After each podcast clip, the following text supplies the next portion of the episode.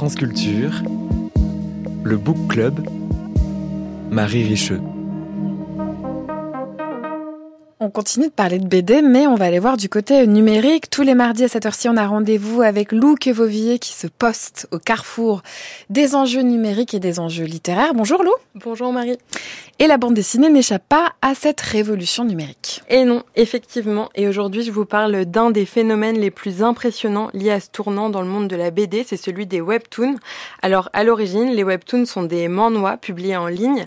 Les manhwa sont à la Corée du Sud ce que sont les mangas au Japon, les comics aux États-Unis ou bien sûr euh, la bande dessinée en France.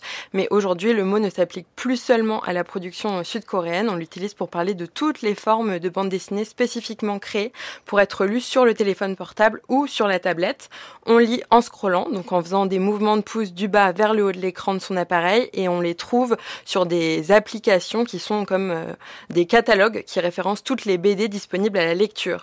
Il y en a plein. La plus connue des applications, c'est Naver, mais il y a aussi euh, Dailytoon ou Picoma, par exemple. Et d'après les chiffres, on s'aperçoit que les webtoons sont surtout appréciés par des lecteurs et des lectrices de moins de 30 ans. Bon, on imagine tout de suite que le format numérique permet des choses que le format traditionnel papier, même s'il est magnifique et exponentiel, ne permet pas. Lesquels, nous et oui, tout à fait. Les auteurs et les autrices de webtoon euh, jouissent d'une liberté formelle qui est bien différente euh, de celle des auteurs et des autrices qui travaillent en publication papier. Ils ont la possibilité euh, d'ajouter des effets sonores comme des bruitages ou de la musique par exemple, mais ils peuvent également modifier volontairement le mmh. rythme de lecture en jouant avec des ralentis ou des accélérations.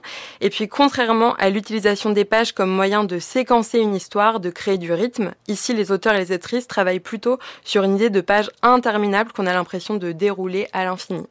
Mais la plus grande particularité des webtoons se niche surtout dans la manière qu'ils ont d'être publiés. C'est toujours chapitre par chapitre mm. et jamais directement en intégralité. Donc plus il y a du suspense, plus les lecteurs et les lectrices sont fans et suivent avec excitation les parutions des nouveaux chapitres euh, semaine après semaine. C'est un mode de diffusion qui fait d'ailleurs référence à une pratique très ancienne mm. et très française pour le coup, qui était celle au 19e siècle du roman feuilleton. C'était comme ça que certains romans paraissaient à l'époque. Avant d'être publiés dans leur intégralité, on retrouvait des extraits de texte au compte-goutte dans les journaux chaque semaine. Alors, est-ce que c'est un contenu qui est complètement gratuit? Alors non, pas totalement. Le modèle économique du webtoon, c'est un modèle freemium. Ça veut dire que c'est un modèle qui mélange à la fois des fonctionnalités payantes et des fonctionnalités gratuites.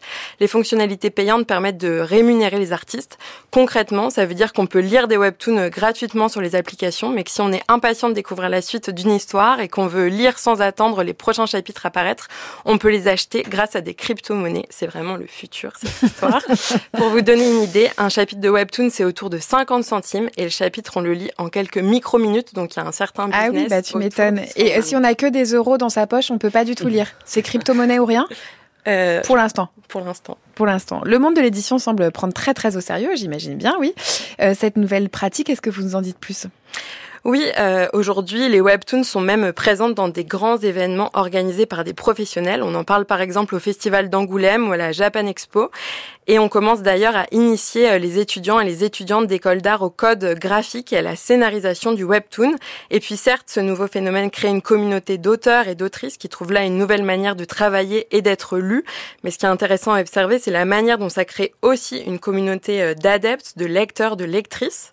Et ces adeptes agissent très concrètement le rayonnement des œuvres. D'abord parce que plus ils les lisent, plus elles sont bien référencées sur les applications, mais aussi parce qu'il leur arrive de traduire en plusieurs langues leur webtoon préféré pour qu'il soit lu par le plus de monde possible. De quoi aussi bien informer les éditeurs et les éditrices qui observent ça avec beaucoup d'attention et qui publient même parfois les webtoons les plus plébiscités dans des versions papier adaptées. Et la boucle est bouclée du coup. Vous pourrez observer ça en librairie par exemple.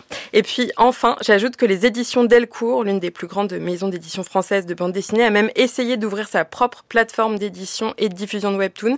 Ça s'appelait Veritoon, mais l'expérience s'est arrêtée cet été parce que la maison d'édition n'arrivait pas encore à rivaliser avec les applications coréennes qui dominent toujours le marché pour l'instant, mais affaire à suivre. Bah ouais, carrément. Marguerite Aboué, ça, ça, vous intéresse ce qui peut se faire euh, en BD sur les formats téléphone C'est vrai qu'on imagine très bien comme ça des jeunes gens euh, en train de, de feuilletonner Aya. Vous regardez un peu de ce côté-là? Euh, oui, surtout que la série C'est la vie euh, est, aussi sur sur smartphone. Sur smartphone. Mais ça, c'est de la télé. Du coup, quand on parle vraiment BD BD, bah, enfin, je, enfin, pourquoi pas? Je ne sais, ben, je sais qu'il y a des jeunes euh, euh, en Afrique qui justement font aussi de la BD par euh, web, euh, par webtoon, et ça marche très très bien parce que quand on sait que les éditions sont, sont difficiles, la maison d'édition sont difficiles en Afrique, donc ils arrivent à, justement à, à, avoir leur leur lecteur grâce à grâce à. Oui, c'est un autre moyen de, de, de diffusion. Bien. Mm. Merci beaucoup, Luc Vauvilliers. Merci. Lecture numérique à réécouter sur franceculture.fr.